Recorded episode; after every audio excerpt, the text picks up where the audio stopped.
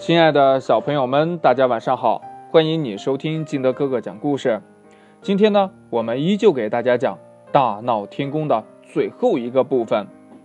上一回呢，我们说到这孙悟空呢，大战了哪吒和天兵天将，而且呢，还大闹了蟠桃盛会。这第三回合是什么名字呢？哎，它的名字就叫天宫大战，马上就要开战喽。这李天王呢带领着十万天兵天将，又一次的来到了花果山呢，他又要开始打仗了。首先呢，来看一下天宫方面，首先出战的是增长天王，他拿出了一把宝剑，就这么往空中一扔，瞬间呀。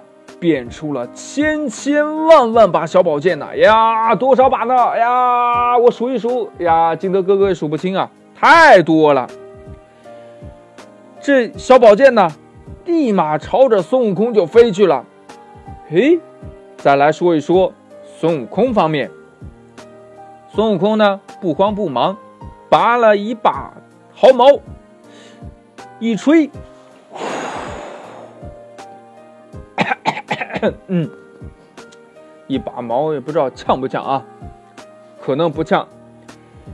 呃，就看着这一把毫毛呢，就变成了千千万万个小盾牌。这剑呢，碰到了盾牌上，都被挡了回去。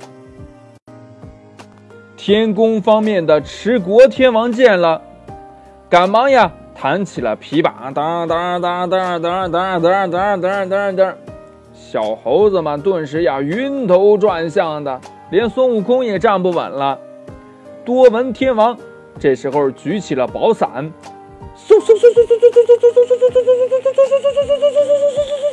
嗖这大小猴子呀就全都被吸到了伞里去了哈哈哈哈哈哈哈哈四大天王呀得意的笑了起来。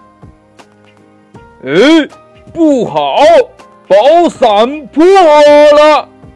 多闻天王嚷道：“原来呀，孙悟空把金箍棒变成了一个大钻头，把这宝伞呢钻了一个窟窿，小猴子们呢也都逃了出来。趁着持国天王不注意呀，孙悟空一把抢过他的琵琶，乱弹一气，这下子呀，连持国天王自己也被弄晕了。广目天王。”见几个兄弟都输了，连忙呀放出了巨蟒啊，想用巨蟒呢缠住孙悟空。可这条巨蟒呀很难缠，真的很难缠。孙悟空跟他打斗了好久，也没有制服他。后来这孙悟空就看呢，嗯，这巨蟒头上是什么呀？孙悟空仔细一看，原来是一颗宝珠呀。那这宝珠有什么用呢？不管了，先给它拿下来。他飞身上去，一把呀摘下了宝珠。这巨蟒呢，忽然就跟丢了魂儿一样，呃，吧唧，瘫倒在地，成了一条死蛇了。这下四大天王。灰溜溜的逃走了，这李天王也没有办法呀，怎么办？又输了，哎，算了，回去吧。李天王回去以后呀，就奏明了玉帝，请来了二郎神。二郎神是谁呢？二郎神呀，是玉皇大帝的外甥，他长着三只眼睛，能识天地万物。能照妖魔鬼怪，他手拿三尖两刃刀，也会七十二般变化，和孙悟空的本领呀不相上下。但是呢，这二郎神他有三只眼呢，而且他还有哮天犬呢，啊，是不是多厉害？啊，回过头先说他们俩打斗的呀。这两个人打的真的是太厉害了，有多厉害呢？两人斗了三百多个回合，不分胜负。孙悟空打累了呀，就变成一只麻雀飞上了树梢；二郎神摇身一变，就变成了一只老鹰扑向了麻雀。干嘛呀？老鹰吃麻雀呀！麻雀一头扎进水里，变成了一条鲤鱼。老鹰呢，跟着变成了一只鱼鹰，干嘛呀？专门吃鱼呀！就这样，两个人从天上斗到了水里，又从水里斗到了地上，谁也制服不了谁。这玉帝呀，在云头观战，这下急坏了。哎，怎么着啊？啊，二郎神打不过吗？这时候呀，太上老君。走上前说道：“呀，哎，陛下不必着急，让我来助二郎真君一臂之力。二郎真君是谁呀？这二郎神又叫二郎显圣真君，还是二郎神？说着呢，这太上老君就从他怀里边掏出了一个金刚镯，朝着孙悟空呀就打了过去。”孙悟空这所有的注意力都跟二郎神在这较劲着呢，那没有注意呀，于是就被这金刚镯打中了头，一下子跌倒在地。跌倒在地了以后，这哮天犬呀，马上就上去咬住了这个孙悟空。天兵天将这时候一拥而上，就把他给捆了起来。这玉帝下令呀，要把孙悟空。送上这个斩妖台处死。可是呀，不管是刀削斧砍，还是雷劈火烧，什么招数都使尽了，孙悟空一点事儿都没有。太上老君又凑过去：“陛下，不如把这个猴子交给我，我呀。”将它放入炼丹炉里，不出三天，肯定把它化为灰烬。玉帝听了呀，同意，批准了，带走。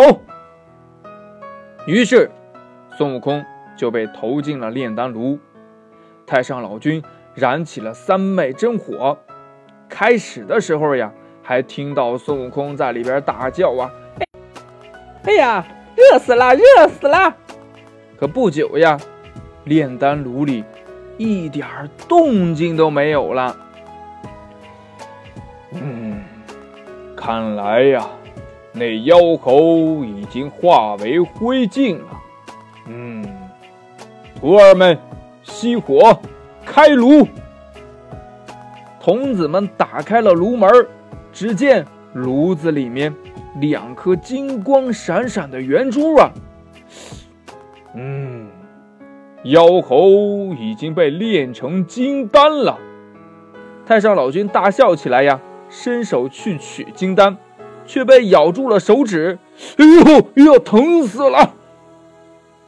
原来孙悟空不但没有死，还练出了一双火眼金睛。刚才看的那个。两个金光闪闪的呀，就是他的眼睛。孙悟空蹦了出来，踢倒了炼丹炉，废除了兜率宫，直奔凌霄宝殿呢。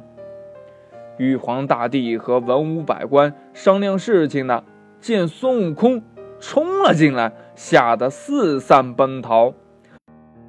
托塔李天王赶忙甩出了手中的宝塔，将孙悟空罩住。护着玉帝逃出了凌霄宝殿。